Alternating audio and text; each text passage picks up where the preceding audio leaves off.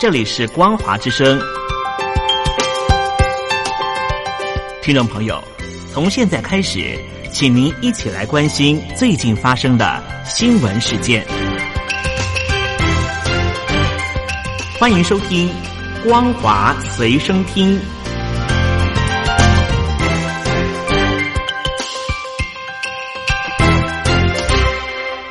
众朋友好，欢迎收听光华随身听，我是黄轩。今天是中华民国一百零九年四月二十七号，星期一，带大家来关心重要的焦点新闻。中国大陆五一连假即将到来，中共当局从明天开始，将邀集超过一百零九家的企业合办双屏网购节，期待线上的购物能够让经济有所起色。但是因为各地的复工以及消费的情况大幅的衰退，恐怕仍难达标。中共的商务部声称，现在的复工率近九成，网络零售的规模第一季和去年的规模持平，而实物的商品网购额还增加了百分之五点九，代表网购可以提升民间的消费。因此呢，特别了集邀超过一百零九家的企业合办双屏网购节来进行促销。明天正式的开幕，持续到五月十号，参加的平。台以及企业包括了综合电商、垂直电商以及服务类的电商。中国大陆人民银行发表的调查，全境有两户以及以上的住房的家庭超过四成，房屋占家庭的资产的比重大约六成。跟美国相比，大陆民众家庭住房资产的比重偏高，高于美国民众的家庭大概二十八点五个百分点，显示财富跟房产捆绑的很深。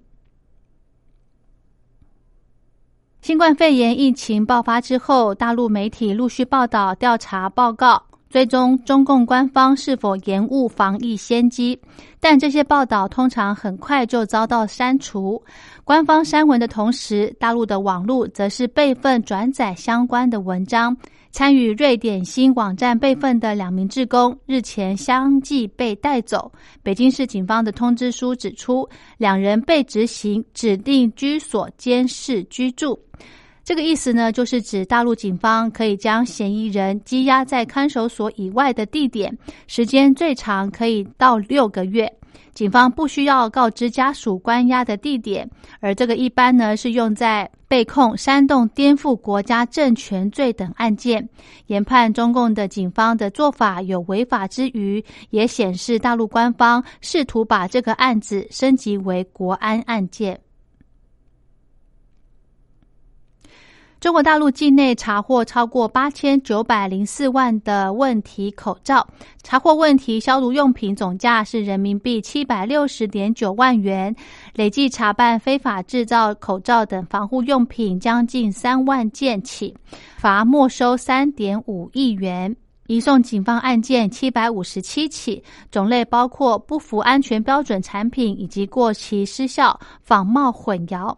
尽管中共官方公告指称，相关的医用等企业报关时必须提交书面声明，承诺产品是符合进口国的要求，但是加拿大、比利时、荷兰以及芬兰等国纷纷痛斥。指出大陆制的个人防护装备不合格，无法使用。而欧盟也公布严重市警产品中就有四项是属于大陆制的口罩。中国大陆湖北大学教授梁艳平发文力挺作家方方撰写《武汉封城日记》之后，因为不断遭到网友举报，曾经在他个人的社群发表多篇的不当言论。湖北大学昨天晚上宣布，已经成立调查组进行深入的调查，将视情况严肃处理。新冠肺炎疫情趋缓，中国大陆各级学校春季学期在近日陆续的开学复课。有报道指出，中国教育部的官员表示，建议各地充分利用周一到周五的有效教学时间来进行补课，不要占用周末以及假期的时间。任天堂热门电玩。集合了动物森友会日前无预警在中国被下架。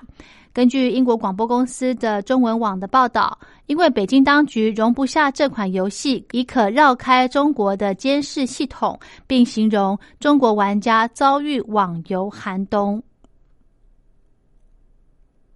香港的新冠肺炎疫情趋缓，有舆论呼吁政府要分阶段的撤销部分的防疫措施，像是恢复与中国大陆和澳门的通关，以便持商务签证入境者不必隔离检疫十四天。新冠肺炎肆虐，意大利的疫情严峻。截至昨天上午，已经有十九万七千六百七十五例确诊，两万六千六百四十四人死亡。意大利一位二十三岁的模特儿，他在二月二十八号被确诊，五十六天后六度的裁剪仍呈现阳性。裁剪状况让医护人员都难捉摸，也是意大利首例的病毒存活这么久的确诊个案。欧洲多个国家严拟初步的解除防疫措施，有国内的医界认为，台湾管制措施不像欧洲严格，除了戴口罩之外，生活一如往常，现在没有放宽的必要，尤其国境管制更要慎重以对。韩国中央防疫对策本部通报，截至今天凌晨，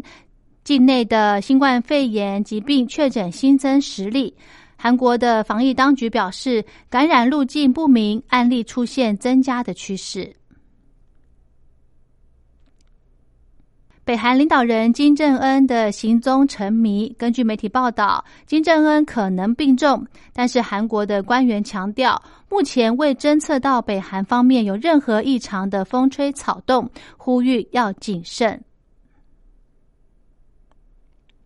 澳洲政府主张提高世界卫生组织独立监察员自主权利，可以自由进出有关国家调查，而且 WHO 不受任何国家操控。澳洲的自由党联邦众议员夏马他指出，澳洲应该派遣特使来展开国际游说。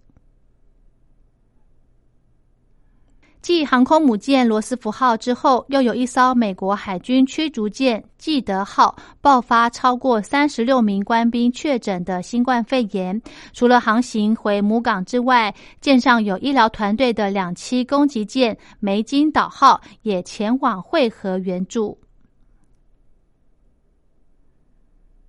日本正值黄金周的长假，部分地方政府忧心都会区民众将疫情带回地方。除了在交通的主要重点地区实施体温量测的边境管控之外，还有二十二道县政府希望返乡的民众待在家中两周，来避免外出。澳洲今天推出一个协助医疗人员和州政府追踪病患密切接触者的 APP，上线只有五个小时就突破了一百万人下载。同时，澳洲的总理莫里森因控制新冠肺炎疫情得宜，施政满意度飙升。疑似发生新冠肺炎疾病感染的日本东京都练马区练马光丘医院表示，日前确诊感染的二十七人当中，有两名住院患者死亡。另外新增的十人在检查呈现阳性，总计感染人数三十七人。瑞典斯德哥尔摩国际和平研究所的报告指出，去年全球军事支出增幅创十年来的新高，而且前三大支出国首度有两个亚洲国家同时进榜，分别为中国大陆和印度。以上就是今天的光华随身听，感谢您的收听，我们下次再会。你有想说的话要告诉我们吗？欢迎您针对两岸政策、当前局势。国际情势，跟我们聊一聊。只要在一百五十字以上来表达您的看法。六月三十号以前以邮戳为凭，记得将你的基本资料写清楚，寄到光华之声环宇天下事，参加自由新政就可以喽。